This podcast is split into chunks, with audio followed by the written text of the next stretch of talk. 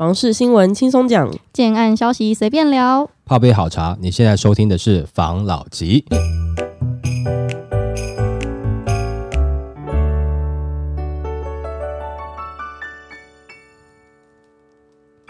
关心你的房事幸福，我是房老吉。我是大院子。我是茶汤会，十月跟九月底有两个连假，对这连假大家应该都吃很多，对，吃很多的时候会怎样？会胖。嗯那我就看到一则新闻，跟胖有关系。嗯，他说房市现在不是有点回温的这个迹象，因为新青安跟许多的因素嘛。嗯但是这个回温是真的回温，还是跟我们一样是虚胖呢？嗯，我们来跟大家聊聊看。好，房市回温背后真相。专家表示，数据有虚胖的疑虑。今年台湾房市在升息、平均地权条例修法、央行限贷令等多重利空下，六都前九月的建物买卖移转动数近仅年减十点五 percent，让不少人疑惑：房市买气不是很差吗？怎么会量缩幅度这么小？而且就在新青年安心成家房贷八月一号上路后，房市买气攀升讯息更是频传。六大直辖市建物买卖移转动栋数近连三个月出现年增，许多业者纷纷喊着买气回来了。但真实状况真的是如此吗？对此，专家表示，内政部所公布的建物买卖移转数据具有时间落差与数据出现虚胖、缺乏预售交易资讯等三大缺失，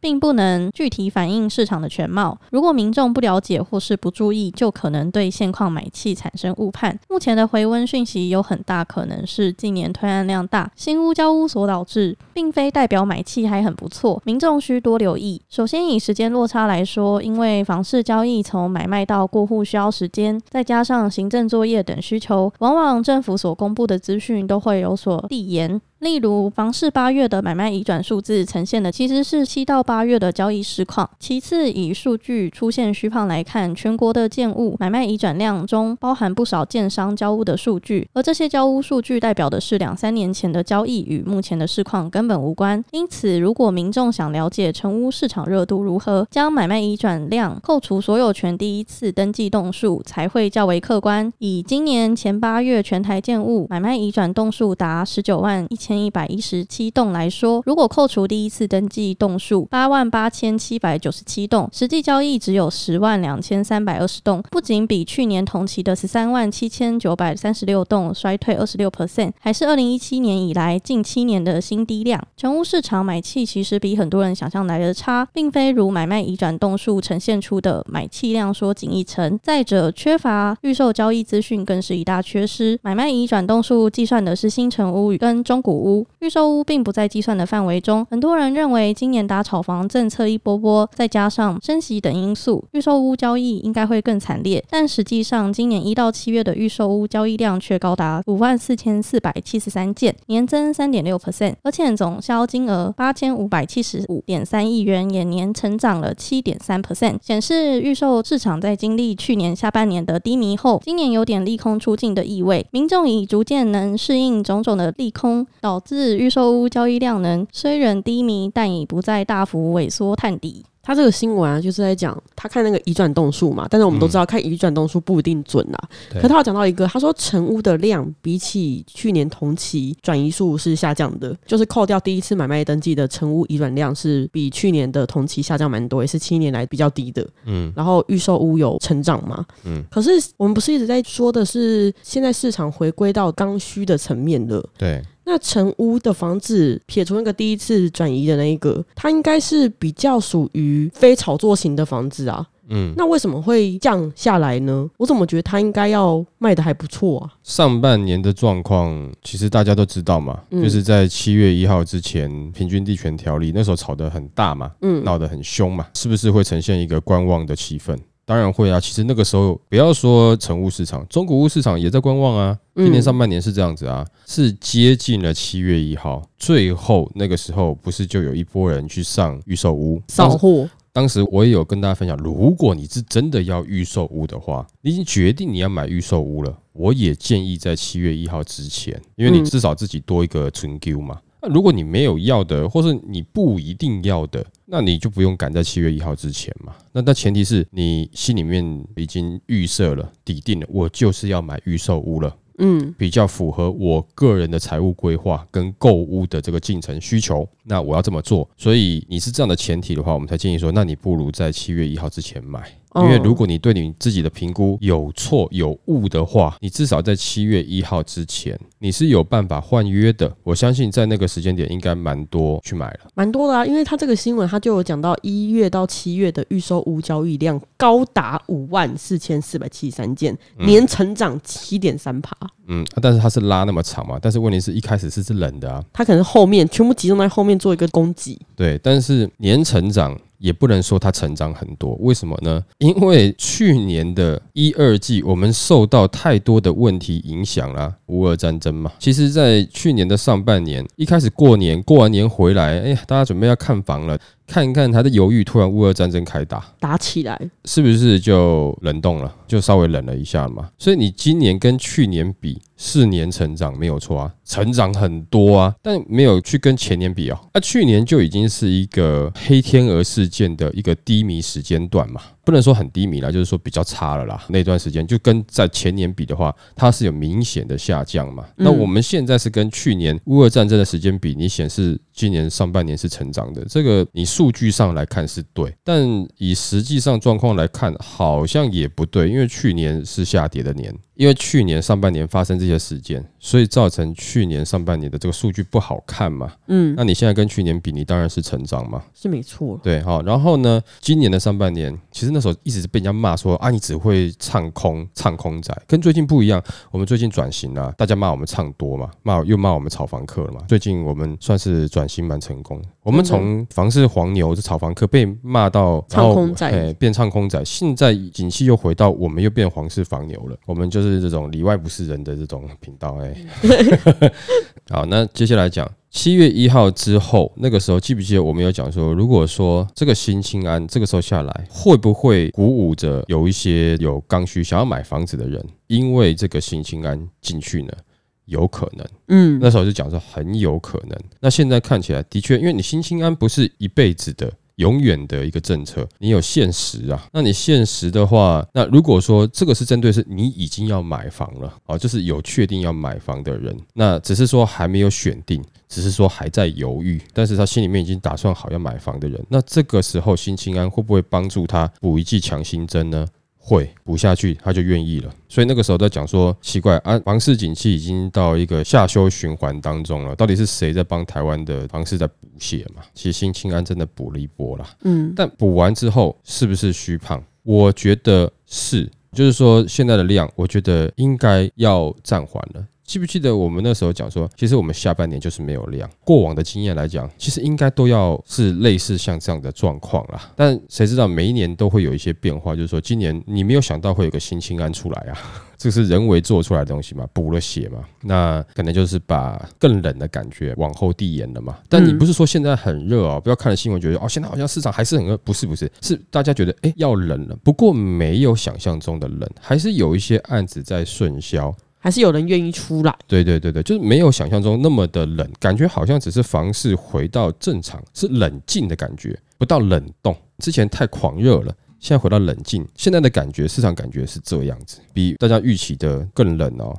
来的好蛮多的。你只能这样看。那这样子的好处是什么？就是赖以为生的这些业者们，诶，可以感觉哦松一口气。但是想要逢低买进的买家们或自住客来讲，讲实话，都会觉得有点可惜，因为大家都希望买到便宜的价格，甚至呢，有一些长期的投资客，他也希望价格下去，他可能这个时候买了，他可以长期持有，甚至在未来转出。那为什么呢？因为大家也都知道嘛，我去买一瓶两百万的，要涨到多少我才能赚到钱？但我去买一瓶二十万的，可能很快就涨了，或者买一瓶四十万的，很快就涨了，我投入的金额比较少。可是未来有可能获利的机会会比较高一点点，所以其实在这个时间点，我相信啦，蛮多资深的，我不讲之前的资深的有没有？是希望价格有一些修正的，嗯，因为他知道前一段时间有蛮多之前的，或者是说一窝蜂跟进来的投资客，那甚至有可能现在被套牢的投资客，我相信中长期的投资客就在等这些投资客，就是啊你不懂的，你那边跟风玩的，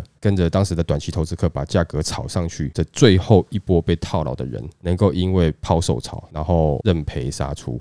那其实蛮多投资客是希望这个时候去接的啊，只是说今年就看起来是有种种原因啊，这我们之前分享过了，哦希望不大。对啦，可能难看到这样的状况啦。啊，但是呢，这些比较新手，或者是说没有做好功课，或是说他自己愿意的盯下去的这些投资客，啊，现在还在手上有房子的这些投资客，对他们来讲是松一口气了。是不是虚胖？我觉得是虚胖，好吧？OK，来下一则。竹科课外溢影响，苗栗新案价中位数比高雄贵。近年房价高涨，不仅七都新案价贵桑桑，连中南部预售屋总价也持续创新高。房仲调查比较全台各县市一到八月预售屋交易总价中位数，除了七都以外，连苗栗、基隆、彰化跟台东四个县市中位数已突破千万元，且苗栗此数据更超车高雄。那观察苗栗预售屋中位数近五年变化，专家指出，该县预售屋中位数从二零一九年的五百六十五万元。到今年迅速爬升至一千一百四十万元，二零二三年房价甚至高过七都的高雄市。那专家表示，高雄如今预售屋建案遍地开花，从蛋黄区扩散到低价的大寮、林园、阿联，且平数明显缩小以控制总价。反观苗栗预售屋，主要集中于苗栗市竹南跟头份等高价区，平数也做较大，并吸引竹科的外来客，因此总价带稍高。倘若苗栗房价持续上扬，未来预售屋推案也免不了往蛋白扩散并缩小平数的路前进。另外，基隆、彰化与台东三县市的预售屋交易总价中位数，同时也突破了千万元。专家指出，基隆除了在地自住需求外，双北地区高昂的房价也促使部分的民众外扩至基隆居住。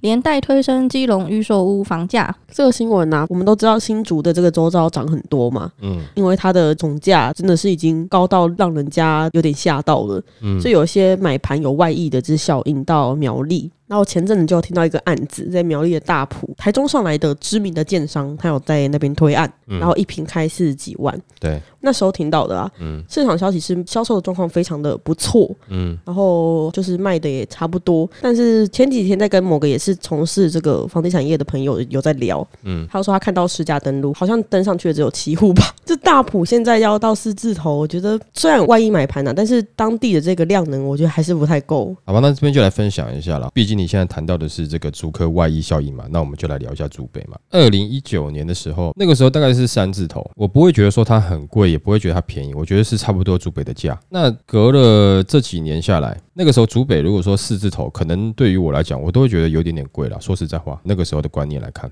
虽然说现在它涨到一个不可一世的地步了，八字头，对，但是我那个时候看起来，我觉得竹北应该还没有到四字头的实力。当然那是个人认知啦。这几年过去，你现在要我去认同在苗栗那边开到跟竹北当时我不认同一样的四字头价格的话，对于我来讲，个人情感上是不太好接受啦。因为你竹北即使现在涨到这个价格，我也是觉得是高了。但是它有没有合理呢？我觉得真的是有高一些，它的合理价应该要再下来一点点，感觉上，因为毕竟这个区域现在因为科学园区的发展，刚好这几年特别夯，让科学园区的从业人员呢收入也是满满的。那在这边买房，我相对我觉得应该是因为你毕竟是卖给谁，你的价格很容易就呈现那个样子嘛。但你因为外溢效益，如果到桃园，虽然说建商品牌是不错，但这个价格到底能不能成？我觉得当时主北哦，它也不是一下全部撑上去，而且不是说今天你今天是主北外溢效益，到其他一个区域我就可以开一个就是主北的一半价啊。如果你以最高来看啦，八字头一个四字头，感觉是主北一半价嘛。那主北一半价的地方太多了啊。那再来是主北当时怎么上去的？它一定是有一些地理条件，不管是它跟科学园区很近，然后它的交通，或是它那边的这个市容的状况，然后群聚的效益，慢慢把价格撑上去。但你到一个新的区域，它还没有群聚效益，它的交通是不是如我们想象中的这么方便？你即使是方便，你车流可以比较快一点点，但你距离真的是比较远。它那时候是在铜锣那边也要开设新厂嘛？那问题是那个新厂到底平均收入是怎么样？平均收入还不确定啊，但是它可以带来这个就业的人口跟效应还不是那么好。对了，因为毕竟还没那么多嘛，工作需求岗位还没有那么多嘛，然后再来是你也要知道这些岗位的收入到底是多少。假设如果说他是高阶的工程师或是研发的等等的啦，哦，就是比较高阶的，那当然是高阶的收入是比较够。那既然他是高阶了，除非他真的是被调来这边了，嗯不，然他不会买来这边嘛。所以这个厂它目前是封测厂嘛，对，所以这边的收入到底会是多少？这个有待思考一下。因为之前竹北在三十几的时候，其实很多园区的在买的时候，其实那时候也是有点压力啊。要不是这几年大爆发，你怎么会没有压力？还是会有压力嘛？那你说这个地方的这个厂，它的收入是会让这些在未来在这边工作的人，他的收入是大爆发吗？难讲。那你现在开的价格？就已经是好像是针对主北外溢的价格，我觉得它的确会销售比较慢，会有一个压力啦。因为看太简单，就是说只要是科学园区，只要是主北外溢的，它价格一定可以上去。其实有的时候它还是有一些条件的，没那么简单啦。嗯，哦，当然我相信建商也不是傻傻的啦，他应该是先开起来慢慢看，让它其实是有一个让利空间的啦。当他让到一个诶合理利润的话，我觉得它可以卖很快啦，只是他要不要而已啦。先试试水温。对啦，所以不是所有园区的外溢效益都有用，这个也给大家参考一下。但是有用的，的确就挺有用的，很有用。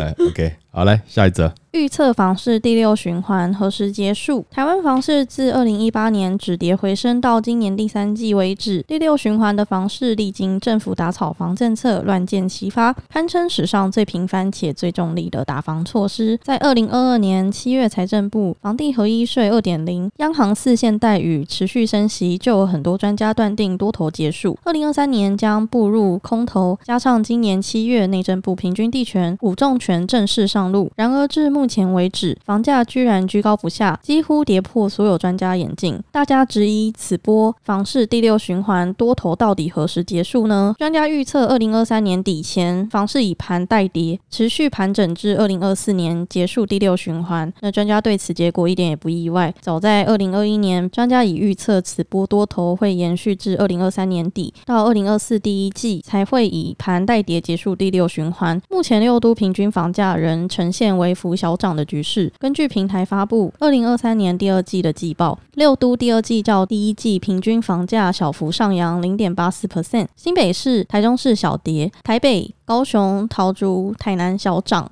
与去年同期比较，六都同步上扬，平均涨幅四点二八 percent。桃园新竹地区表现居冠，七点三三 percent，依次为台南市六点九二 percent，新北市四点九六 percent，高雄市二点九三 percent，台北市二点二四 percent，台中市一点三一 percent。那专家在今年七月初就大胆预测，上半年全台房市交易量已经正式脱离谷底，下半年交易量能将会回温，全年交易量缩十到十二 percent 约。为二十八点五万栋上下之间，其主要推论理由有四：第一个就是房市交易动能最弱的时间点已过，刚性需求信心恢复；第二是打房利空以权出境，选前不可能下重手，市场对利空反应钝化；第三点是下半年房价有机会小幅松动，在微跌区会激励买盘进场。第四点是上下半年交易量的基期高低与去年同期的基期高低会是房市交易量回温关键。那从这个数据分析，去年上半年房市主升段交易量达到高峰，下半年受房地合一与十家登录二点零打房政策正式上路影响，交易量急速下降，导致去年上半年基期较高。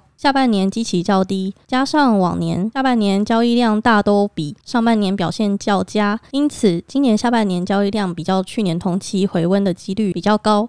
也不会如一般专家较悲观预测，以上半年交易量乘以二去预估全年交易量约二十六到二十七万栋的萎缩量，预期全年交易量在二十八点五万栋之上。然而，因为政策的不友善，打房已经出现各部会争相抢攻，导致乱箭齐发的化疗式打房，甚至如禁止预售转售的暴力式打房，不但扭曲市场机制，对刚性需求产生压制性的反效果。因此，在下半年久耐等候的刚需在新清安。贷款专案的激励下，低延买盘陆续进场，以至八月份交易量能大幅提升，也确立证实了专家的预测，上半年交易量正式脱离谷底回升。反正前面这一段呢，就是在讲，他说从去年上半年房市还在很好的时候，之后历经了这个所谓政府的这个打炒房种种政策，所以导致整个交易冷掉了。嗯，那是不是政府打炒房的政策产生的效果？相信听众跟我们大家自己知道啦。嗯，反正实际上市场就的确是冷掉了，没错。那他说的这个第六个多头啊，他其实下面还有一些内容来跟大家分享一下，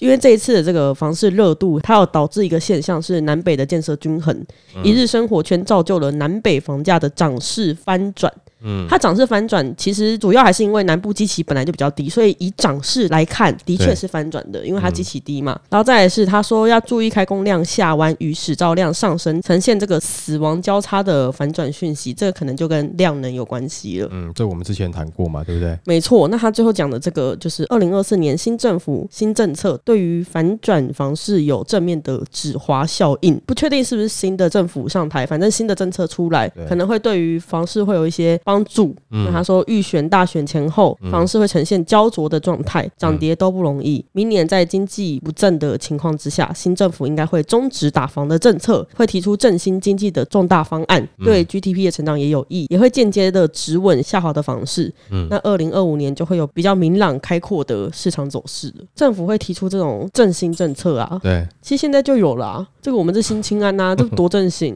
好了，那这个他上面讲的这个几点，当然一个我们从后面往前看好了，因为我们后面有些东西我们谈过的，所以我们把后面的部分简略谈了。第一个，新政府上任到底会不会稍微振兴市场？稍微会，但是是不是真的就有助于市场完全进入到反转的局面？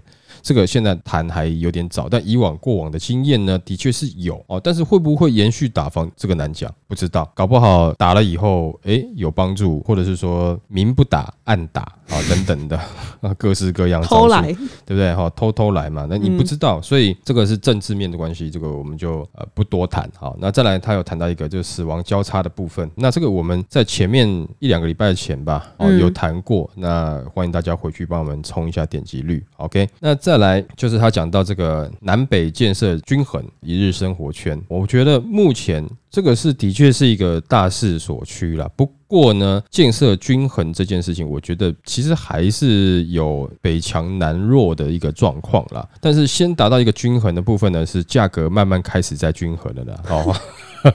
就你南部的价格就已经哎无缘无故就已经开始先上去了嘛，对不对？而且错，这个上去呢，也并不是因为说你的建设或是各方面开始有到位了，也不就是因为前段时间房市热嘛，然后再来是对，然后再来就是你的机器低嘛，然后又有一些台积电的议题搭上，你好炒作嘛，所以先把房价炒到均衡了嘛，属于跟风式的涨幅。对啊，但是实际上的建设、跟资源、跟工作机会、跟人口到底有均衡了吗？我觉得没有啊。但是这也许是未来大势所趋啦，好，就是说最好是能够呈现这样的结果了，因为过度集中在北市不好啊，嗯，真的不好。那至少价先均衡的啦，好不好？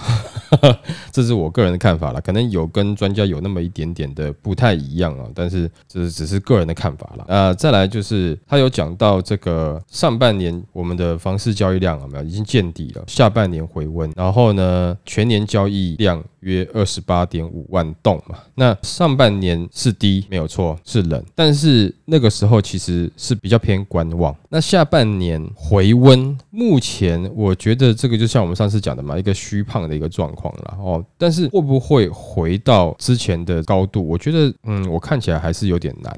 但是我觉得是不是会让它顺顺的？我觉得可能只能说回归正常，应该不至于到让它很火热啦。那也许可能只是这个专家在讲的是一样的事情，只是他的用词让你感觉好像是哦利空出尽了哈，房市要开始大幅的反转了哦。我觉得可能只是用词的问题啦，因为我看起来应该是持平啦，然后就是说它回到一个比较正常的交易市场了，哦量不会高很多了。我觉得其实量还是不够了。如果说你就用前几年来看，其实真的量不会很大了。你即使是说上半年这个打房的政策啊打完了，大家麻痹了，讲实话真的是麻痹，因为你到现在好像也没有听到有一些想不开抛售啊，或者说新闻有爆出来这些状况。如果说你现在在选举的话，你听到这种抛售啦、投资客受伤啦，应该是很多人愿意报的啦，对不对？嗯那也没有看到这样子的一个状况。总之就是说，下半年的状况，我觉得也就是持平啦。所以上半年你这个钝化的这个问题啦，就是说打房钝化好，或者说大家麻痹了，那的确是有一点这样状况啊，因为真的没有什么特别的新闻爆出来了哦，所以好像哎、你打了也就这样子啊。我也不是说你公布打房我就高兴，我就是要看到有人，对不对哈？怎么了？啊，嗯有人赔钱了，那我才会爽嘛。我才会怕嘛。但好像也没有这样的新闻呢、也没有说建商被大量的投资客都断头嘛，导致建商的金流有些问题。现在只有几个烂尾楼而已。对，就是你现在都还没有看到这样状况，反而比较严重的新闻还是防止坐电梯下去 B one 的那个嘛。所以像这样子的状况，就变成是大家会觉得，哎、好像也没那么可怕吧，也没有到那么痛嘛。当然有人说，那是因为政府打的不够重。对啦，如果打得很重、很重、很重，当然是会很惨嘛。但前提就是政府不敢啊，就是你不要讲一个他如果这样做他就可以了，但对他不敢啊。不要说现在是哪一个政府，我觉得哪一个政府都不敢啦，不敢打得很重了。那再来，他第一点提到的，就我们从五四三二现在第一点了嘛，哦，他说以盘代跌啦，已经结束了这一波的这个循环了嘛，也就是说低点已经过了啦，已经结束了。在这边我可能对他的看法呢，呃，有类似，但也不能说完全认同啦。哦，我觉得可能现在这段时间怎么样，到真的让你感觉就大家都体感的出来，哦，好像结束了。好像房市又开始欣欣向荣，我觉得还是需要一点点时间了。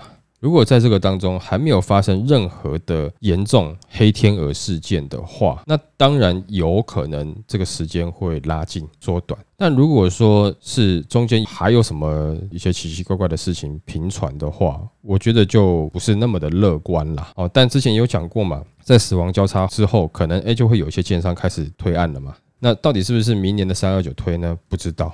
那券商我相信他们自己也在看啦，至少从现在开始到明年上半年，我觉得基本上市场还是对买方比较有利一点啦。那上半年之后呢，我觉得还是要看看状况啦。当然，明年三二九这波也可能是个讯号。这一次没有抛售潮，这一次看起来暂时也不会有抛售潮，这有很多的原因啦。哦，有一部分真的也是建商交屋时间拉后了啊，交不到工嘛。那当然还有一些政策面的一些关系嘛。也把一些卖压锁住了嘛，所以没有抛售潮，只能说就可惜了啦。但是如果说你是手上持有的人的话，你也会觉得哦，就好险啦。这是看你站哪一边的立场而已的啦。所以这个大概专家讲的状况呢，只能说我有认同的，但是也有跟他看法不一样的。OK，好吧，来下一则。怎样让房东愿意缴税又不转嫁？租客联盟抛两招一次解决。为提高房东参与公益出租意愿，行政院于五日通过住宅法修正草案，将公益出租人的租赁契约资料及租赁所得不得作为课税查核依据，明确入法。租客联盟表示，之前内政部虽已在口头保证绝不提供租补资讯给财政部查税，但这显然违反税捐稽征法，民众应诚实纳税，且各机关不得拒绝税捐稽征单位要求提供资料查税的规定，实属掩耳盗铃。因此，在房东普遍信任度不高下，本次修法的目的就是将掩耳盗铃的行为法条化，来提高房东不被查税的信心，促使租补进一步达标。但这样子的修法不过是一种头痛医头、脚痛医脚的法规违建，其依此绕过税捐法规，达成租补的数量目标，不仅在法理上难以通顺，也无法真真正的解决问题。首先，是用公益出租人身份的房东在租屋市场仍为少数，本次修法仍然没办法解决整体的租屋黑市问题，属于被骂到哪里才改哪里的挤牙膏修法。其次，租屋黑市问题并不只是领不到租补，也包括了租金难以抵税、租客难以涉及、租屋资讯无法管理、品质难以控管等问题。难道未来针对租客普遍无法涉及，政府也要针对户籍法再打一个修法补丁吗？最后，即便修法通过，难道房东就会对租屋事实非常有信心吗？还是仍然多一事不如少一事，拒绝房客申请租补呢？相信租屋族内心均有答案。那相较于这种挤牙膏搭违建的修法方式，租客联盟的主张是诚实正视租屋黑市，推动税制改革。第一点是住宅租赁所得采分离课税，单一清税，不再并入个人综合所得税计算，大幅降低房东税负负担，亦避免税负转嫁房客。第二点是配套定定全面性大设条款，只要房东依新税制申报，过往逃漏税既往不咎。但若抱持侥幸心态的房东，后续则严查严罚。那租客联盟表示，联盟的税制改革主张是基于解决问题的务实考量，着眼于能有效引导租屋市场透明化，从而根本性解决整体房客不能领租补、设户及抵税负的成年弊端，使租屋成为更加稳定合理的居住选项。我觉得这个租客联盟啊，嗯，提出来这些内容，觉得好像还不错。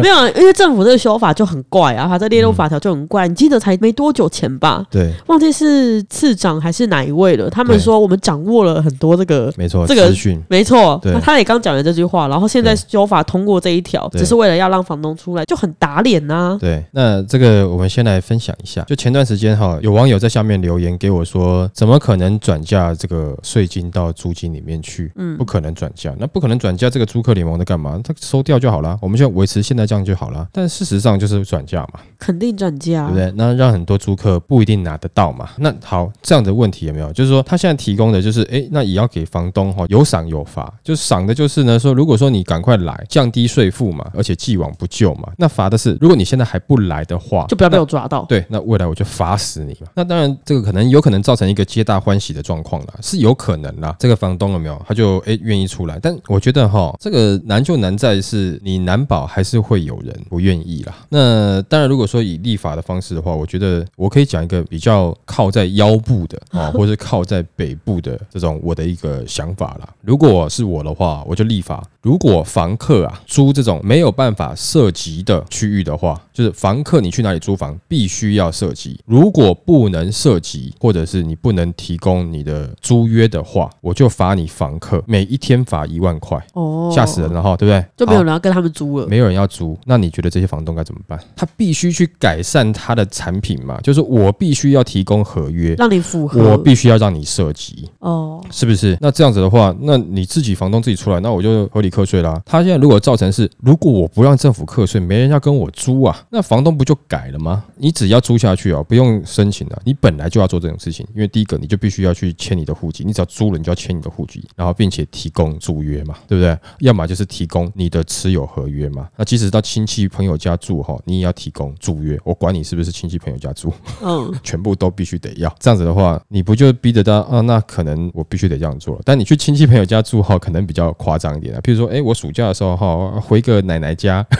还要提供租约，奶奶傻眼，对啊奶奶想说这是比较现在冲现在混，哎呀，这是比较夸张啊。但我意思是说，假设你今天长期去租，你没办法提供租约，没有办法提供涉及，就是你的户籍没有迁过去的话，我查到我就是罚你房客。那这样子房客不敢租的状况下，那房东不改吗？当然这个是比较靠的哪一边哈，这种讲法了。但是这样想想会有点有效。蛮靠谱的感觉。大家都不敢跟你租了，嗯，因为罚的是他，那你自己改不改？那当没有人要跟你租的时候该怎么办？哎呀，房市降下来，不是政府也很简单吗？就是现在全国国民哦，这五年内全部不准买房子。但这样房价也不一定会降了，因为不准买房子是我降了你也不会买嘛。对，那我还不如 hold 着 hold 着，那至少哎、在银行这边看起来我这价格还 OK 啊，我没有跌价，对对对对对，还没有跌价，不用补担保品啊，是不是？但这是开玩笑啦，但事实上这是市场的一个状况。当然，可能之前的网友可能是哎调侃一下啦，但是会有这种租客联盟，就是因为有很多人有这样的问题，那他需要这样子的人去帮忙反映。但是这样子的结果是不是能够达到各方满意呢？因为记得有时候在立一个法案，绝对不会只是让租客满意而已，一定是各方满意，达到一个平衡点。所以有时候我们想的一些东西有没有，就是可能只是偏其中一方的。那这样子的话，通常不一定会成立，没办法。那这个就是比较社会现实面了，好吧？那就这样子吧，今天就分享到这边喽。好，好，谢谢大家收听这一期的法郎老齐。拜。